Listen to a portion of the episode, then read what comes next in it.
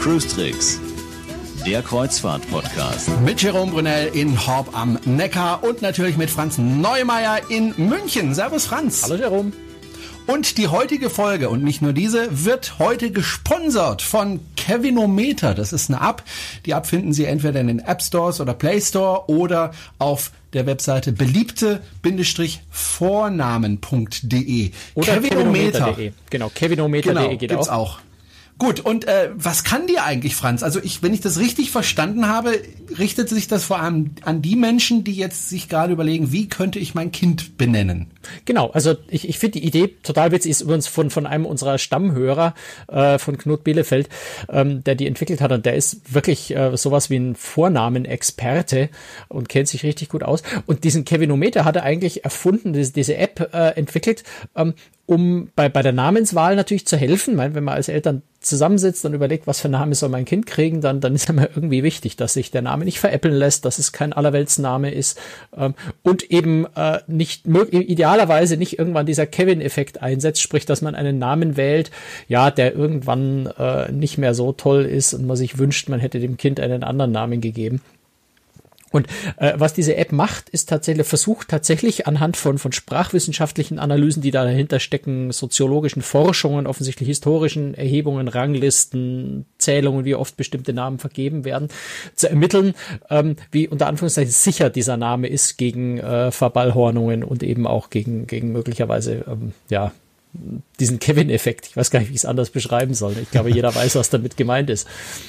Aber was ich eben auch interessant finde, man versucht ja auch seinem Kind einen Namen zu geben, der jetzt vielleicht nicht an jeder Ecke zu finden ist, also der nicht ganz so häufig ist. Also ich bin ganz froh mit meinem Namen. Wir werden den äh, in der nächsten Folge mal austesten, äh, mhm. wie sehr ich da bedroht bin, äh, dass es irgendwie zu einem neuen Kevin wird, Jerome. Und auch Franz werden wir dann ausprobieren. Aber was man auf jeden Fall auch sehen kann, ist, wie häufig wurde der Name äh, in den letzten Jahren vergeben. Also ist es ein eher seltener Name mhm. äh, oder ist es ein Name, äh, den man dem Kind durchaus geben kann, äh, beziehungsweise wo man einfach dann in Kauf nehmen muss, den gibt's halt ganz, ganz häufig. Ja, also es gibt ja einfach, einfach einen Anhaltspunkt. Ja. Eine Garantie kann es nie sein, wie ich denke, den Namen für unsere Tochter, wie wir den äh, überlegt haben, da war das ein Name, der ist in den Jahren davor kaum vergeben worden und ein Jahr später war es der Modename auf Platz eins, glaube ich, schlechthin. Ähm, also ganz sicher sein kannst du dir natürlich nie. Ähm, aber es, die App hilft dir schon ganz, ganz erheblich, glaube ich. Äh, also ich, und, und wenn es nur witzig ist, damit rumzuspielen. Die kostet mhm. irgendwie, glaube ich, einen Euro oder irgendwas. Es ist nicht besonders teuer.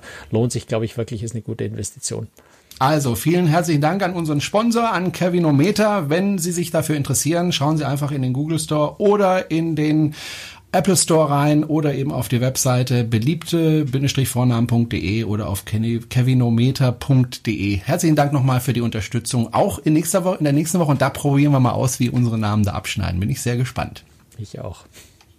Du warst, äh, und da freue ich mich auf die Folge, äh, ich wollte es ja eigentlich ja letztes Mal schon verraten, da hast du es ja verhindert. Äh, böser, böser Franz.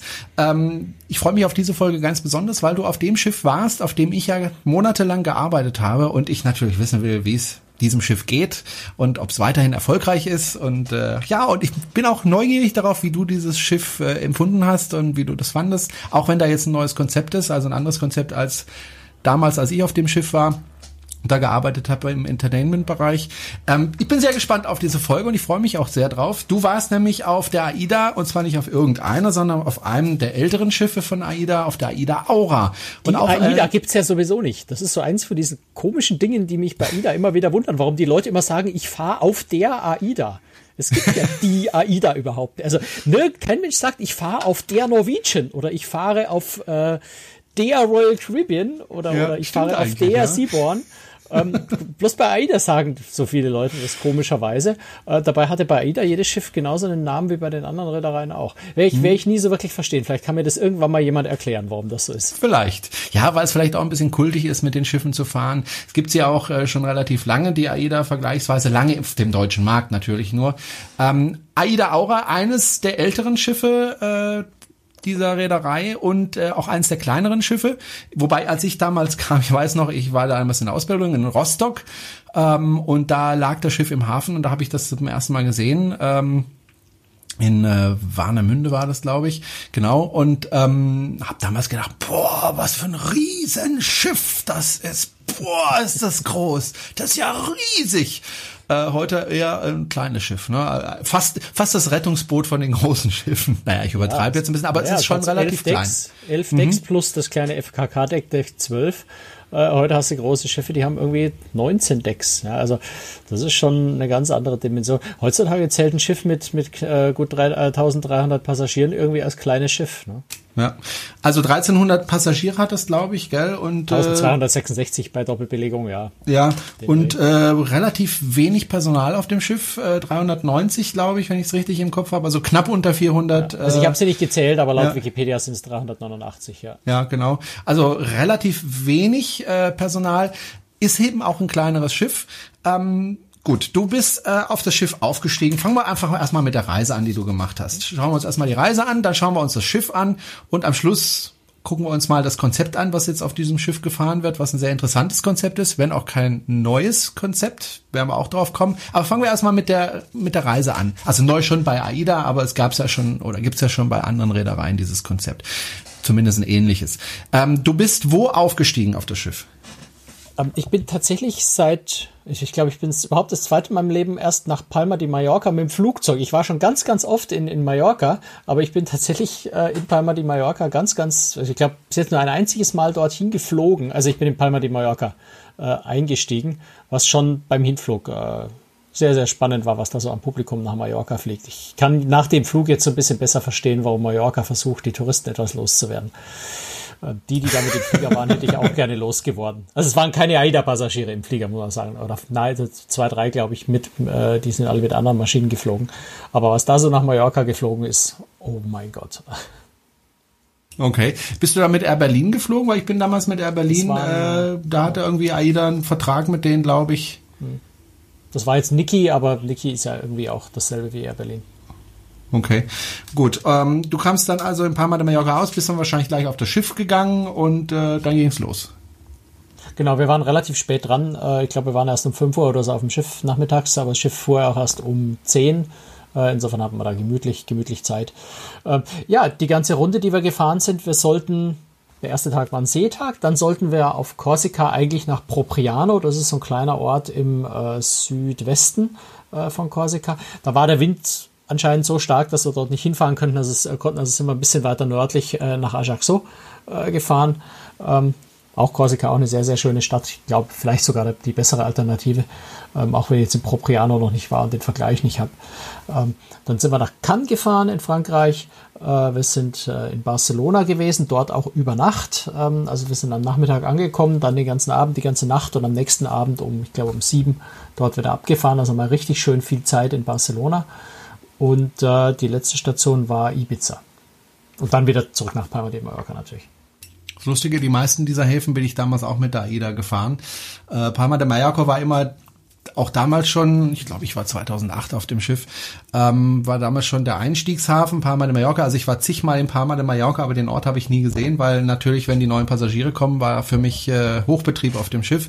Ibiza war ich auch mal ganz kurz, äh, Barcelona sowieso, kann auch nur Propriano. Das, das, das, das kenne ich noch nicht. Äh, das ist auch, glaube ich, eher ein ungewöhnlicher Hafen, oder? Ich wüsste nicht, dass sonst jemand den dort anfährt.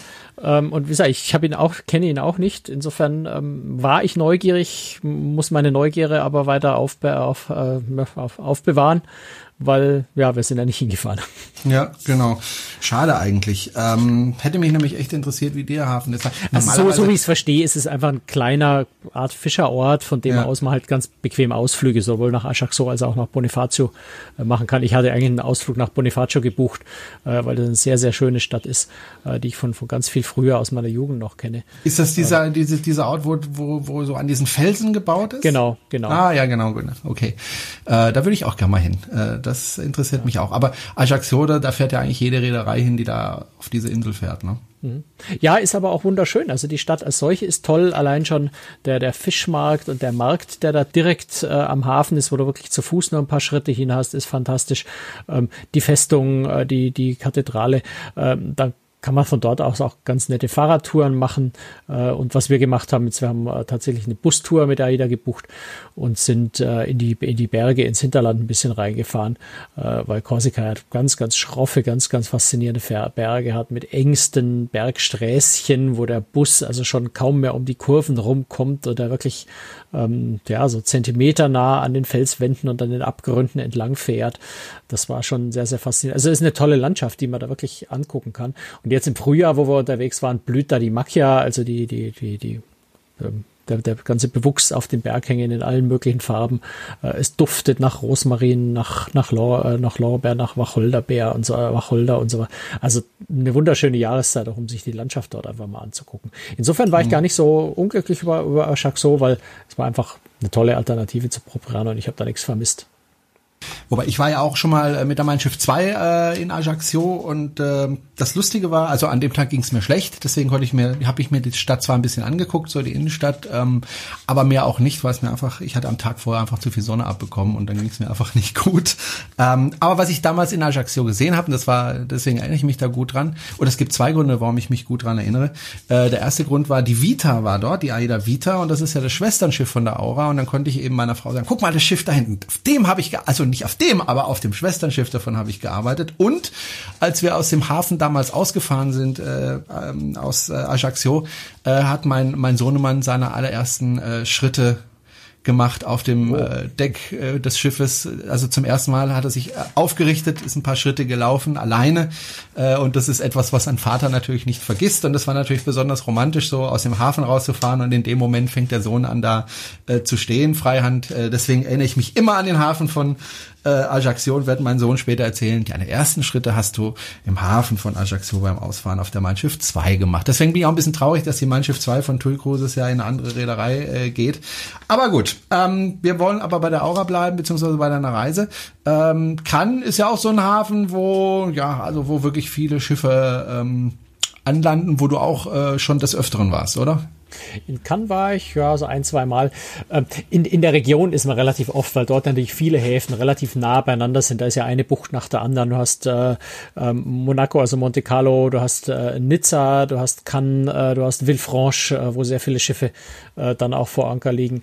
Ähm, also dort sind sehr viele Orte sehr, sehr nah zusammen. Kann selber, ich persönlich finde, kann eigentlich gar nicht so übermäßig attraktiv als Stadt. Es sind jetzt im Moment gerade sind ja die Filmfestspiele dort, da war auch schon, schon der Aufbau dafür. Ähm, es ist eine schöne, mondäne, alte äh, Côte d'Azur Küstenstadt, ähm, aber jetzt keine so großen Attraktionen, aber es ist ein toller Ausgangspunkt auch natürlich wieder für Ausflüge, na, weil man dort eben zum Beispiel nach, nach äh, Monaco rüberfahren kann, relativ schnell. Man kann auch Fahrradtouren sehr, sehr schöne machen, wenn man es ein bisschen anstrengender möchte, bergauf, bergab.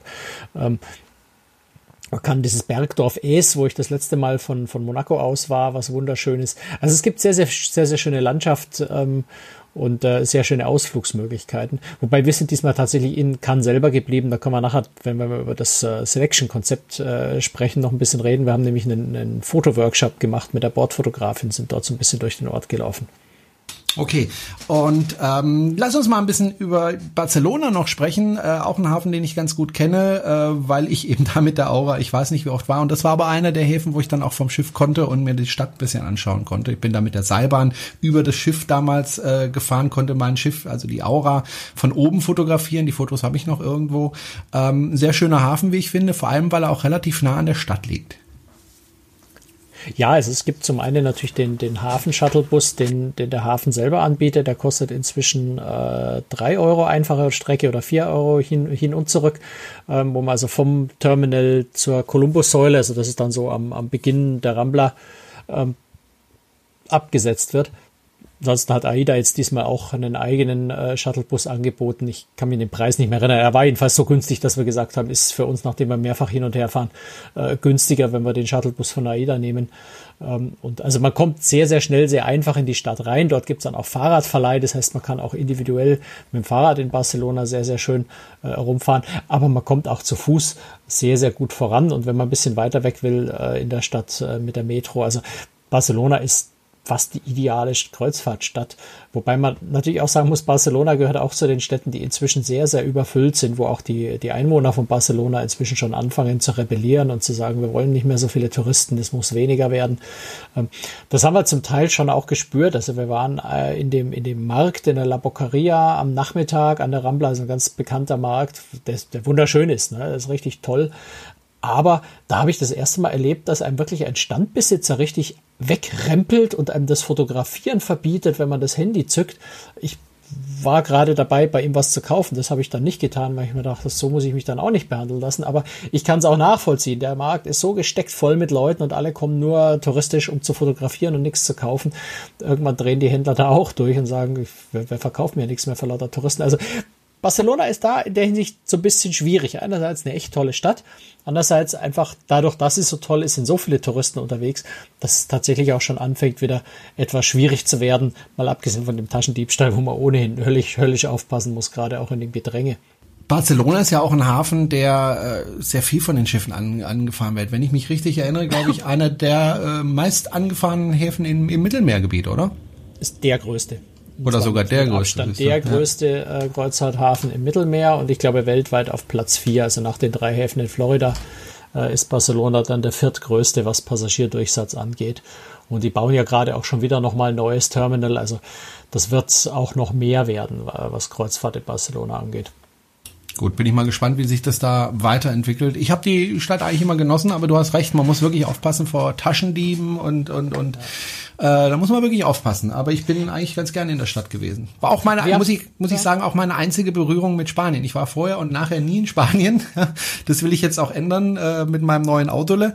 Aber das war bisher, das Einzige, was ich von Spanien gesehen habe, war Barcelona. Ich weiß jetzt nicht, ob das Barcelona dann für ganz Spanien spricht oder ob das äh, so wie Paris ist, wo, wo es nicht unbedingt typisch französisch ist, äh, wie naja, das da mit ist, Barcelona ist. Es ist Katalonien, ne? Es ist Katalonien, mhm. nicht Spanien. Wenn dann Barcel jemand aus Barcelona sagt, der ist Spanier ist er schon nicht mehr ganz so gut auf dich zu sprechen.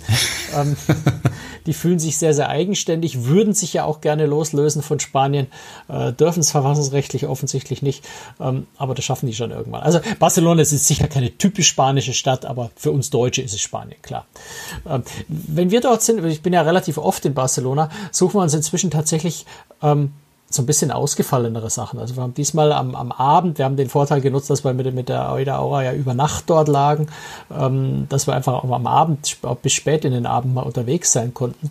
Wir haben uns eine Foodtour gebucht, wo wir also durch, durch Tapas-Kneipen äh, gezogen sind mit einer lokalen Führerin, die uns da die besten, so ein bisschen abseits der Touristenpfade gezeigt hat.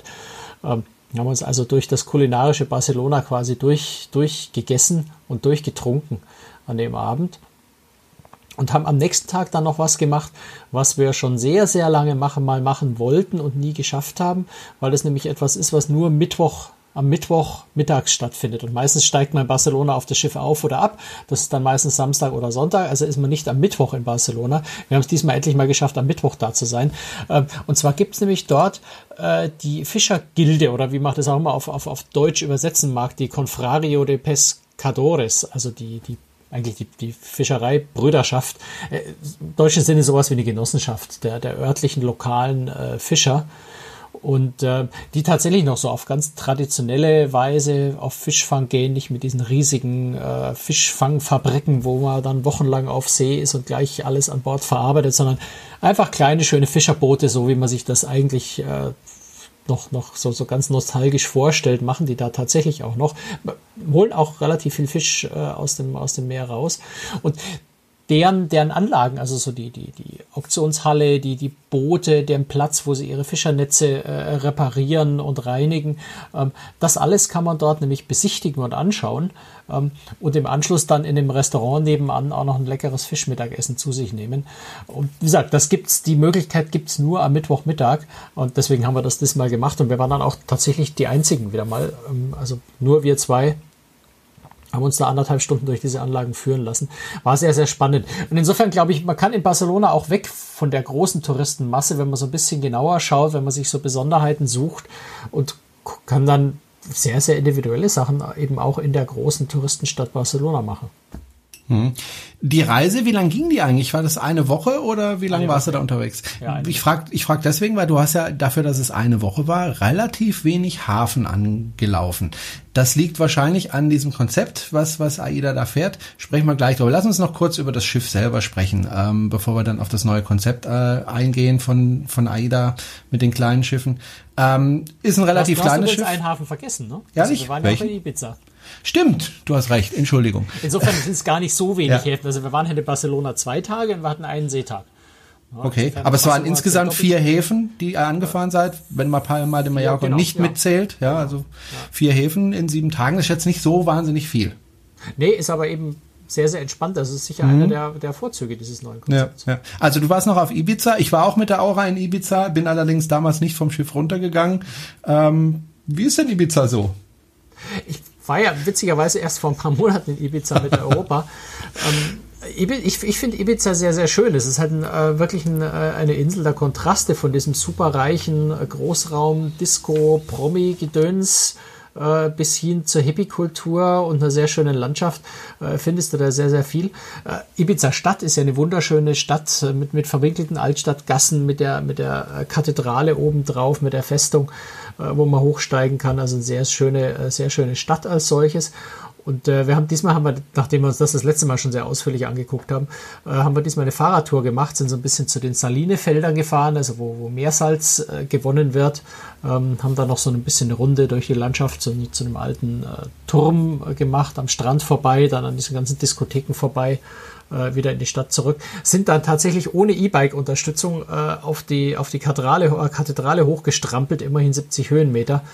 Ähm, bin ich sehr stolz darauf, dass ich da nicht absteigen musste. aber gibst du, da war noch ein Elektromotor dran. Geschafft. Nee, es war keiner dran. Ich, nee, ich, ich habe ja extra die Soft-Tour und nicht die Aktiv-Tour gebucht, weil es keine E-Bikes gab. Also das war ein ah, ganz okay. normales Fahrrad, ein ziemlich gutes Fahrrad, aber ein ganz normales Fahrrad ohne, äh, ohne Motorunterstützung.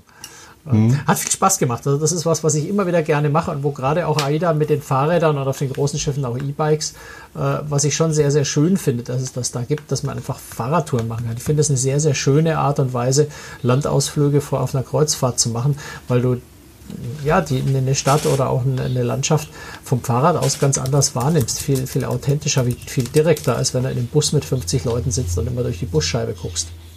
Hm. Lass uns mal über das Schiff selbst sprechen. Ähm, ist ein kleines Schiff. Äh, ich habe jetzt gerade, vielleicht hat man es gehört, noch mal kurz im Internet geguckt. Ich habe es mal verglichen mit der Mein Schiff 2, die ich ja auch ganz gut kenne. Äh, die Mein Schiff 2 264 Meter, die mein, die die Aida Aura äh, nur 202 Meter 85, 28 Meter breit. Ähm, also ein relativ kleines Schiff. Ähm, als das damals auf den Markt gekommen ist, äh, am, im Jahr 2002, Ende 2002 ist es auf den Markt gekommen, da war das jetzt noch nicht so ein kleines Schiff. Das war damals nicht üblich, dass die Schiffe so riesig waren. Ähm, mhm. Inzwischen ist es ein kleines Schiff. Und ähm, wie hast du dieses Schiff empfunden, als du auf das Schiff gekommen bist? Also ich war sehr, sehr positiv angetan von dem Schiff eigentlich. Also zum einen natürlich ist es ein bisschen älteres Schiff, es ist kein wirklich altes Schiff, aber es ist ein bisschen älteres Schiff, ja, 14 Jahre alt. Ähm, sehr, sehr gut in Schuss, hervorragend gepflegt. Also man findet da keine, keine größeren Macken oder Probleme in irgendeiner Form. Also macht einen sehr, sehr guten Eindruck insgesamt. Äh, mir gefällt es aber vor allem deswegen äh, vom, vom, vom Aufbau her, weil es einfach sehr, ähm, sehr klassisch noch ist. Also du hast ein umlaufendes, großes, breites Promenadendeck, du hast ganz viel Holzböden im, im Außenbereich, äh, du hast im Heckbereich hast du die, die ähm, Anytime Bar ganz oben mit einem sehr, sehr großen Außenbereich. Ein Stück weiter unten äh, ist die, die Ocean Bar. Die ist relativ schmal, aber es sind gemütliche äh, Stühle um die Bar rum im Freien. Also gerade so zu Sonnenuntergang äh, einen Cocktail dort zu trinken ist einfach was Wunderbares. Ähm, Du hast äh, vom, vom äh, Calypso Buffet Restaurant, also eins von den beiden Buffet Restaurants, das andere ist das Markt.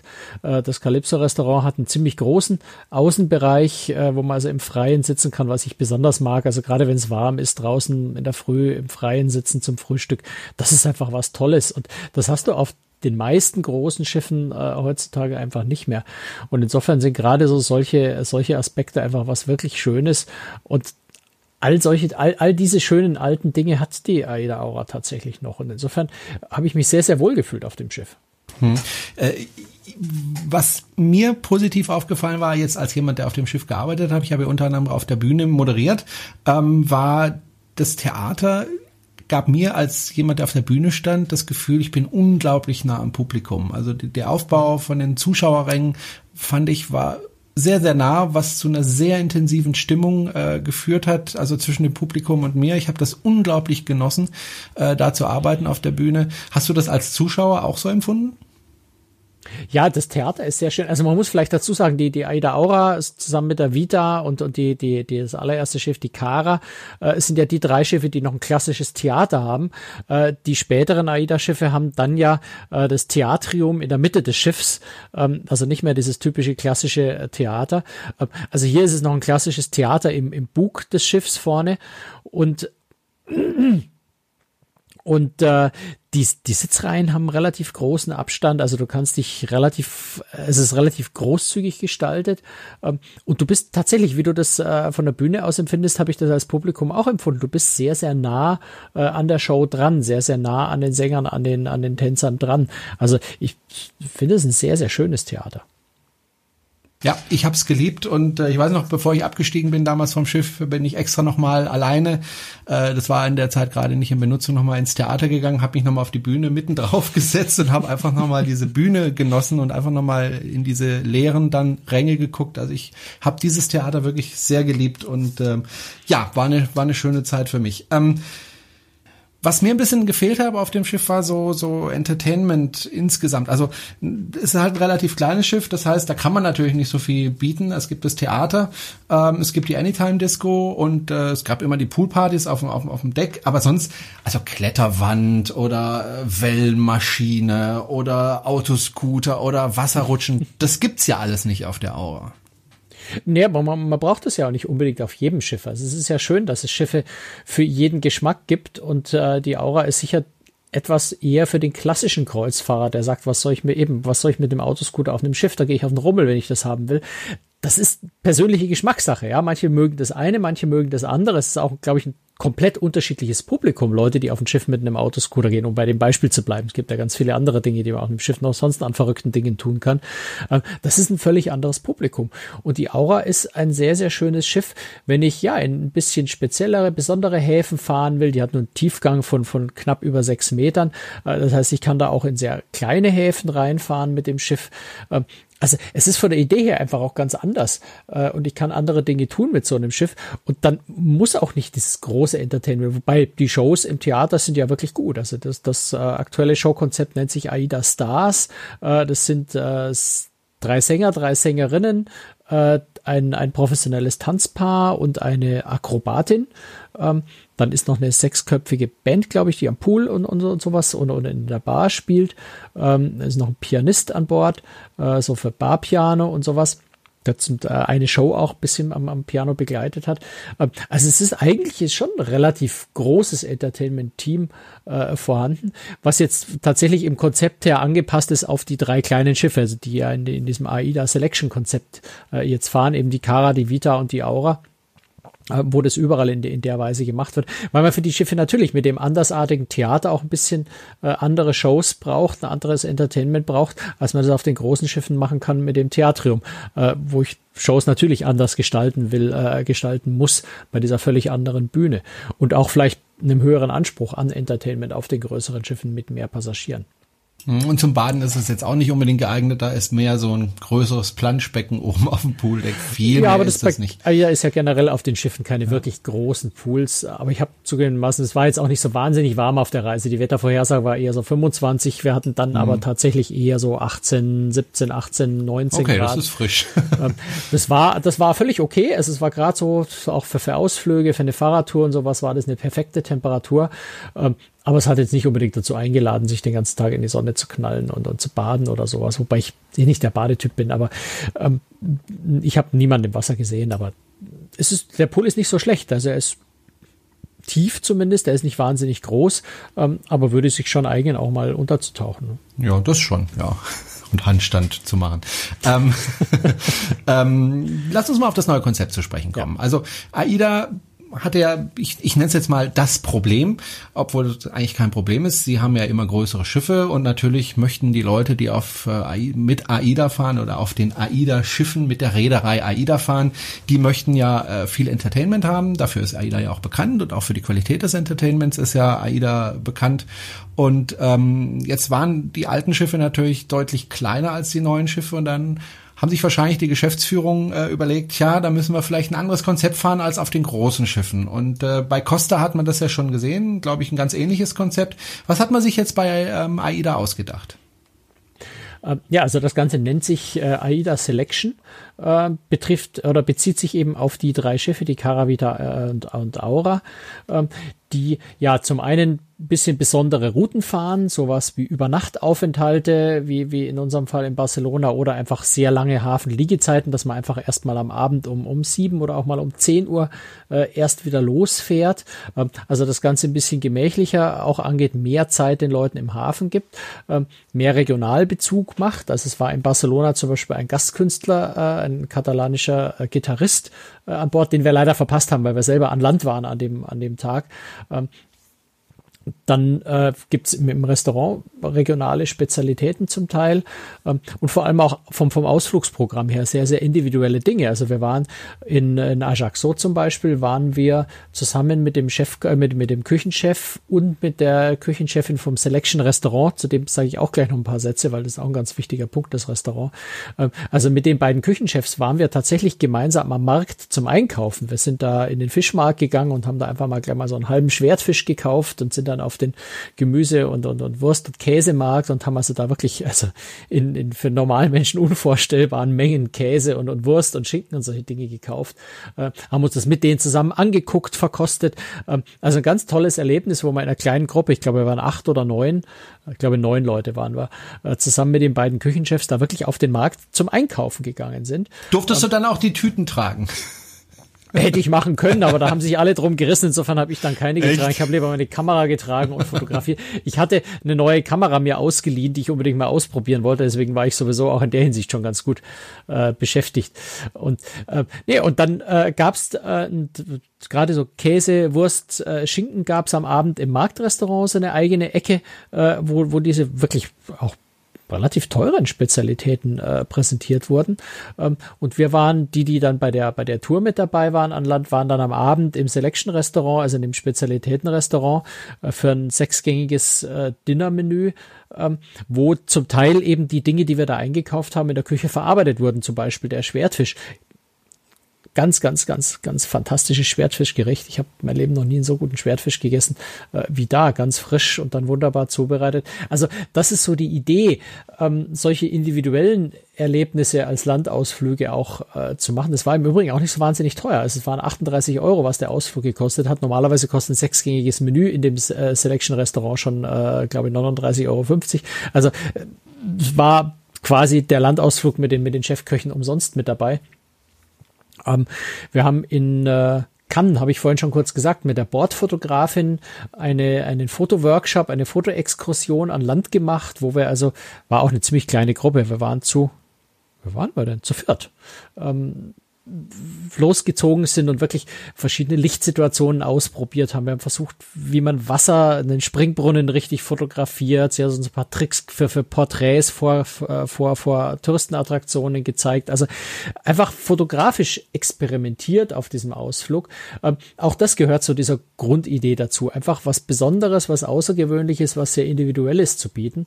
Ähm, und das alles zusammen äh, ist ein sehr, sehr schönes Paket, was Aida da eigentlich geschnürt hat ähm, einen Weg zu finden, wo eben äh, eher die Destination, eher die Personen, eher individuelle Erlebnisse so diese Grundidee ist und weniger diese großen Attraktionen der, der, der großen Massenschiffe. Also einfach so ein bisschen, ja, so ein klassisches Gegenmodell, wenn man so will. Hm. Aber jetzt sind ja 1400 Passagiere oder knapp 1400 mhm. Passagiere auf dem Schiff, wenn es voll ist. Ähm, da kann man ja nicht für jeden so individuelle Sachen machen. Ich denke mal, viele Passagiere machen auch so die klassischen Ausflüge, oder?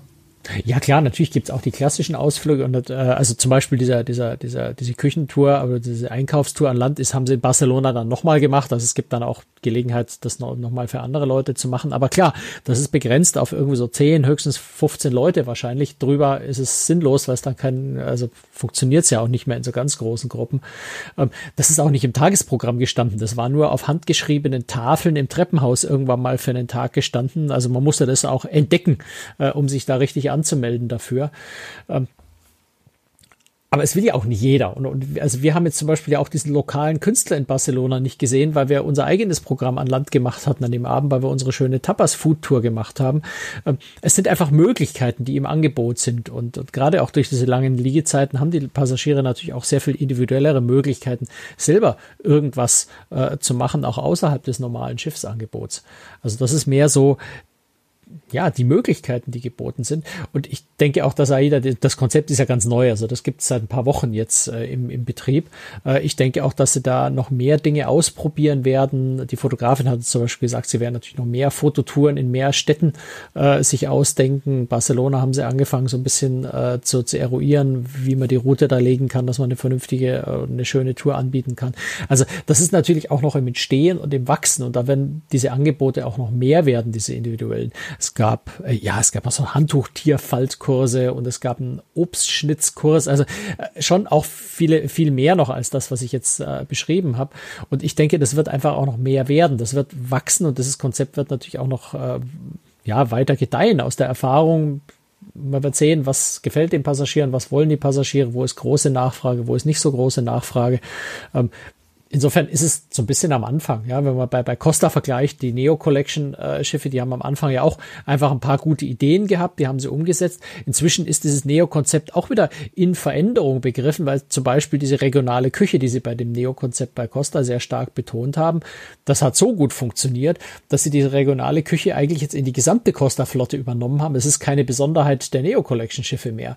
Ähm, insofern verändert sich das Neo Produkt dann auch, weil man sich da dann wieder neue Ideen ausdenken muss, äh, weil die eine Idee so gut war, dass man es gleich in die ganze Flotte übernommen hat. Und ich denke, so ähnlich wird es bei AIDA auch sein, dass dieses Selection-Konzept sich weiterentwickelt ähm, und verändern wird. Ähm, aber sicher zum Besseren hin noch weiter. Wobei mhm. es so jetzt auch schon ich sehr, sehr rund und sehr, sehr angenehm empfunden habe. Jetzt ist das Konzept ja sehr neu, deswegen denke ich, äh, ist die, die Frage, die ich dir jetzt gleich stellen werde, schwierig zu beantworten. Ich stelle sie trotzdem.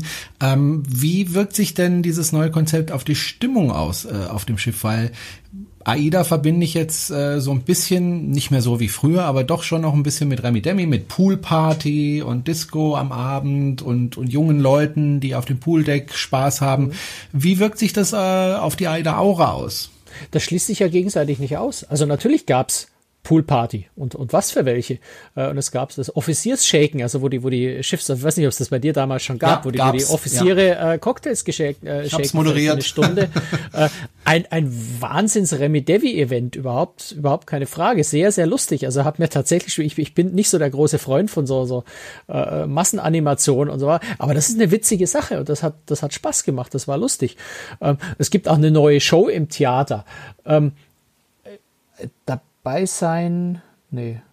Dabei, dabei ist, ist alles. alles. Da, nee, eben nicht dabei sein, sondern die heißt dabei ist alles. Deswegen habe ich im Moment überlegt, dabei ist alles. Es ist eine Mitmachshow. Da kriegst du am Eingang des Theaters kriegst du eine Papiertüte in die Hand gedrückt. Da ist ein künstlicher Bart drin, da ist ein Schaumstoffmikrofon drin, da sind zwei Fähnchen drin, da ist so eine so eine so eine so eine so eine verrückte Faschingsbrille mit drin und denkst ja schon, oh Gott, was kommt jetzt da?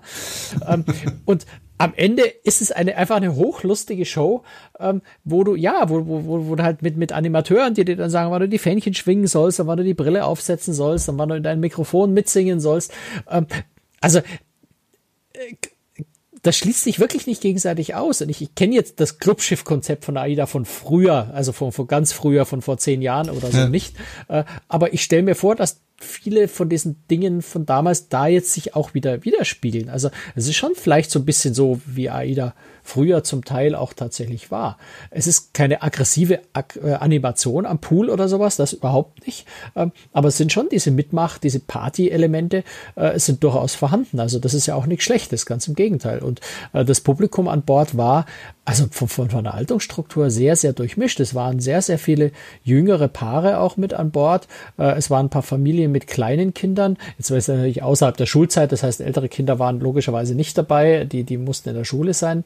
Ähm, aber es war von der Altersverteilung her sehr, sehr breit gefächert. Aber ich denke, es ist schwierig, da jetzt eine Prognose natürlich für die Zukunft abzugeben, weil auch für die Passagiere ist das Konzept ja neu. Das heißt, viele haben das vielleicht auch noch gar nicht so realisiert, wie sie da gebucht haben, äh, dass das jetzt äh, ein, ein neues, ein anderes Konzept äh, ist, sondern die sind da wahrscheinlich draufgegangen, weil sie das Schiff mögen oder weil sie die Route fahren wollten. Ähm, und auch für die Passagiere ist das so ein Gewöhnungseffekt zu merken, da ist ein neues Konzept und man bucht vielleicht speziell wegen diesem Konzept dieses Schiff. Wir haben uns einen, einen ganz, ganz wichtigen Aspekt noch äh, vergessen, äh, was äh, Selection-Konzept angeht, nämlich das Selection-Restaurant. Das habe ich ja. ja. schon angesprochen gehabt. Dann erzähl mal, äh, ist das teuer? Ähm, naja, also die, die Grundidee ist ja erstmal die, äh, früher war das das Rossini, also ein hochklassiges, äh, so knapp an der Sterne-Kategorie äh, befindliches Spezialitätenrestaurant, was man sich einmal auf der Reise geleistet hat oder sowas. Ähm, das Selection-Restaurant hat jetzt eher die Idee äh, zu sagen, es ist eine Alternative zum Buffet. Also wenn ich als Passagier grundsätzlich diese Idee des Schiffs, die Größe des Schiffs, die Route mag, aber vielleicht, vielleicht mich nicht so mit diesem reinen Buffet-Konzept von AIDA anfreunden kann, ist das Selection Restaurant eine Möglichkeit, äh, dem Buffet zum Teil zumindest aus dem Weg zu gehen. Ähm, hat also eine feste Speisekarte, die auch die ganze Reise gleich bleibt im Übrigen, ähm, äh, wo du für 14,95 am Abend äh, ein Dreigänge-Menü essen kannst kannst dann aber auch, und die Menüs wechseln dann täglich und sind auch so regional ein bisschen ausgerichtet, Sechsgang-Menüs, die kosten irgendwie knapp 40 Euro. Ähm, kannst du also wahlweise auch machen. Also wenn du willst, zahlst du einfach jeden Tag 14,95 auf und betrittst das Buffet-Restaurant abends nie. Äh, haben wir auch beinahe so gemacht. Wir waren nur einen Abend im Buffet-Restaurant. Den Rest haben wir tatsächlich äh, uns, uns auf das Selection-Restaurant konzentriert, auch weil es natürlich, weil es neu war, weil wir das möglichst intensiv ausprobieren und sehen wollten. Und das ist so ein bisschen die Idee, zu sagen, ich biete hier als Reederei, die eigentlich dafür bekannt ist, dass man im Buffet ist, eine Alternative an für die Leute, die nicht ins Buffet wollen oder nur selten ins Buffet wollen, für einen, wie ich finde, relativ moderaten Aufpreis von knapp 15 Euro. Ähm, ein wirklich exzellentes Essen. Also das muss man sagen, die Qualität ist ganz, ganz hervorragend. Das war richtig lecker da. Hm. Insgesamt die Reise ähm, ist ist die teurer als eine normale AIDA-Reise oder ist es eigentlich äh, egal, ob man jetzt so eine Reise macht oder eine normale Reise mit einem großen Schiff? Ich würde sagen, das ist kein, kein wirklich großer mhm. Unterschied. Ich habe jetzt die Preise nicht im Detail verglichen und analysiert, aber es fällt jetzt nicht auf, dass die irgendwie unverhältnismäßig teurer wären oder so. Mhm. Okay. Gut. Äh, gibt es irgendwas, wo du sagen würdest, hm, da könnte man noch was äh, verbessern, da könnte man noch dran schrauben oder warst du rundum zufrieden? Also ich war insofern rundum zufrieden, als dass ich eigentlich recht positiv überrascht insgesamt war. Es war eine sehr, sehr angenehme, sehr, sehr positive Atmosphäre, toller, tolle, also sehr, sehr herzlicher Service, nicht unbedingt immer perfekter Service. Das, das erwarte ich auf so einem Schiff aber auch überhaupt nicht. Wichtig ist, dass die Crew einfach sehr, sehr nett, sehr, sehr höflich, sehr, sehr freundlich ist. Es hat, wir, haben, wir haben viel Spaß mit Crewmitgliedern gehabt, wir haben sehr viel geredet, sehr viel gelacht. Also insofern sehr, sehr schön. Ähm, du weißt, ich bin ein starker Nicht, also intensiver Nichtraucher. Äh, mich stört's, wenn irgendwo auch nur so ein bisschen Qualm ist. Das ist so ein Problem ist es aber nicht, nicht AIDA-spezifisch, sondern was, was deutsche Reedereien generell haben, ist, dass relativ viele Raucherbereiche an Bord gibt. Jetzt haben wir Glück gehabt, dass, glaube ich, sehr wenige Raucher an Bord waren oder wir sind selten auf sie gestoßen. Aber es ist natürlich schon so, dass in den Bars, gerade auch so Anytime Bar, Ocean Bar, die schönen Bars am Heck, eigentlich kann da überall geraucht werden. Ob das nur überall erlaubt ist oder nicht, weiß ich nicht, aber es standen weitgehend überall Aschenbecher. Wenn jemand einen Aschenbecher wohin getragen hat, wo er eigentlich nicht hingehört hat, hat auch keiner was gesagt. Also, wenn man da Pech hätte und würde auf eine Reise stoßen, wo, wo, wo viele Raucher unterwegs sind, hätte man als Nichtraucher vielleicht so ein bisschen Problem. Also da würde ich mir wünschen, dass AIDA ein bisschen konsequenter Raucher- und Nichtraucherbereiche trennt und eben auch für Nichtraucherbereiche, äh, für, für Nichtraucher äh, einige Bereiche ausweist, die dann auch wirklich rauchfrei sind. Ähm, ist vielleicht ein bisschen persönliche Ansicht von mir. International Nö, ist das längst, nicht. international ist das längst absolut Standard. Da übertreibt man es zum Teil wieder. Da werden Raucher so gnadenlos verbannt, dass sie nicht mehr wissen, wo sie eigentlich noch hin sollen. Das finde ich auch nicht. Äh, also aus Sicht, ich, ich persönlich finde es toll, aber, aber man muss ja fair und ehrlich sein. Äh, aus Sicht der Raucher dann wieder nicht so lustig. Da kann man schon irgendwo einen fairen Kompromiss finden. Äh, ich denke, dass man da durchaus ein bisschen konsequenter noch äh, Nichtraucherbereiche ausweisen könnte, ohne jetzt die Raucher zu weit zurückzudrängen. Es ist ja eigentlich genug Platz, gerade auf der AIDA Aura durch die vielen Außenbereiche, genug Platz für alle da. Ähm, da geht mir das Ganze ein bisschen zu durcheinander, um ehrlich zu sein. Hm. Aber ja, wie gesagt, ich, ich, ich, jammer, ich jammer jetzt da ohne, ich jammer jetzt da ohne wirklich betroffen gewesen zu sein, weil wir hatten echt kein Problem damit auf der Reise, weil, weiß nicht, vielleicht haben wir Glück gehabt, weil vielleicht waren keine Raucher da, vielleicht hat der Wind immer in die richtige Richtung geweht. Ähm, also ich hatte jetzt auf dieser Reise keine Probleme. Mir ist nur aufgefallen, dass an sehr, sehr vielen Tischen Aschenbecher standen und ich gelegentlich auch wirklich Leute gesehen habe, die den Aschenbecher einfach dahin getragen haben, wo sie ihn gerade gebraucht haben und auch keiner was dagegen gesagt hat. Ja, nee, also das kann ich äh, bestätigen. Also das nervt mich auch. Ich bin auch nicht Raucher und äh, ja, sehe das eigentlich genauso wie du. Gut, Franz, dann würde ich sagen, aber da werden wir jetzt wieder drauf. Shitstorms über uns herkriegen. Oh, ja. Die Hälfte der Hörer werden Raucher sein, die werden uns alle wieder wüst beschimpfen, warum wir naja, so nee, du hast ja gesagt, das ist ja nicht gesagt. die Idee. Ne? Das ist einfach, glaube ich, einen fairen Kompromiss zwischen beiden zu finden. Die internationalen, vor allem die amerikanischen Reedereien übertreiben übertreiben es in, in Sachen Nichtraucherschutz. Ich glaube, die deutschen Reedereien äh, haben den Schwerpunkt etwas zu stark auf den Rauchern. Ähm, ich denke, da muss man irgendwo einen Mittelweg finden. Ähm, ja, ja, und da muss man ja nicht Find, Finde ich, und wer das anders sieht, äh, ja. kann ich leider auch nichts dazu. Du bleibst ja fair. Du sagst ja auch, äh, auch die Raucher haben ihre Rechte und die sollen das auch bekommen. Insofern ist, glaube ich, alles gut. Ich glaube, wir werden keinen Shitstorm ja. bekommen. Nee, und wie gesagt, wir, wir, haben, wir haben eine tolle Kreuzfahrt genossen. Es hat riesig, ganz ehrlich, riesig Spaß gemacht da, der Ida Aura. Wir haben gerade auch dieses Selection-Restaurant, dieses schöne, äh, ruhige Ambiente dort sehr, sehr genossen. Äh, und es hat richtig Spaß gemacht. Gut, dann äh, machen wir jetzt den Deckel drauf, Franz. Äh, und Jawohl. du berichtest uns dann in zwei Wochen vielleicht wieder über eine Reise oder äh, bist du jetzt mal zwei Wochen zu Hause? Ich glaube, ich bin jetzt mal zwei Wochen zu Hause. Ja, Wahnsinn. Das ist aber auch eine Seltenheit. Knapp zwei Wochen. Okay, Franz, dann danke ich dir und äh, wünsche dir noch einen schönen Abend äh, in München, weil wir zeichnen meistens abends auf, ne, Franz? Tschüss. Genau. Dir auch. Bis dann. Ciao.